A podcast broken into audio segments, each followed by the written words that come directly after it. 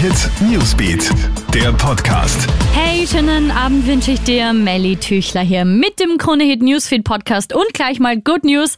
Dreifach Sieg für den ÖSV. Österreich jubelt beim Herrenslalom in Gurgel, auch wenn es einen kleinen Zwischenfall gegeben hat. Krone Hit Pistenreporter Stefan Steinacher ist für dich vor Ort. Stefan. Ja, mit einem Paukenschlag ist äh, dieses Rennen, dieser Renntag, diese Premiere in Gurgel zu Ende gegangen. Österreichischer dreifacher Erfolg durch Manuel Feller, Marco Schwarz und Michi Matt. Und äh, die Freude, die kann heute auch nicht äh, verdorben werden von Klimaaktivisten, die sich kurzzeitig den Zielraum geholt haben. Also nochmals auf 1, 2 und 3 Österreich durch Feller, Schwarz und Matt bei der Premiere in Gurgel. Es ist der nächste Fehlschlag. Auch die zweite Starship-Rakete ist nach dem Start explodiert. Das größte jemals gebaute Raketensystem hat auch einen zweiten Testflug nicht abschließen können.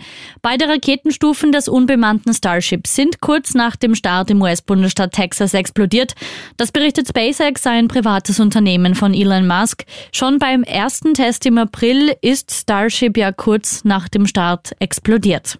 Die Verzweiflung der Angehörigen wird immer größer. Seit einer Woche sitzen Dutzende indische Arbeiter in einem eingestürzten Autobahntunnel fest. Über Rohre werden sie mit Essen, Wasser, Sauerstoff und Medikamenten versorgt. Die Retter sind in Kontakt mit den Verschütteten, die Stimmen werden aber immer schwächer.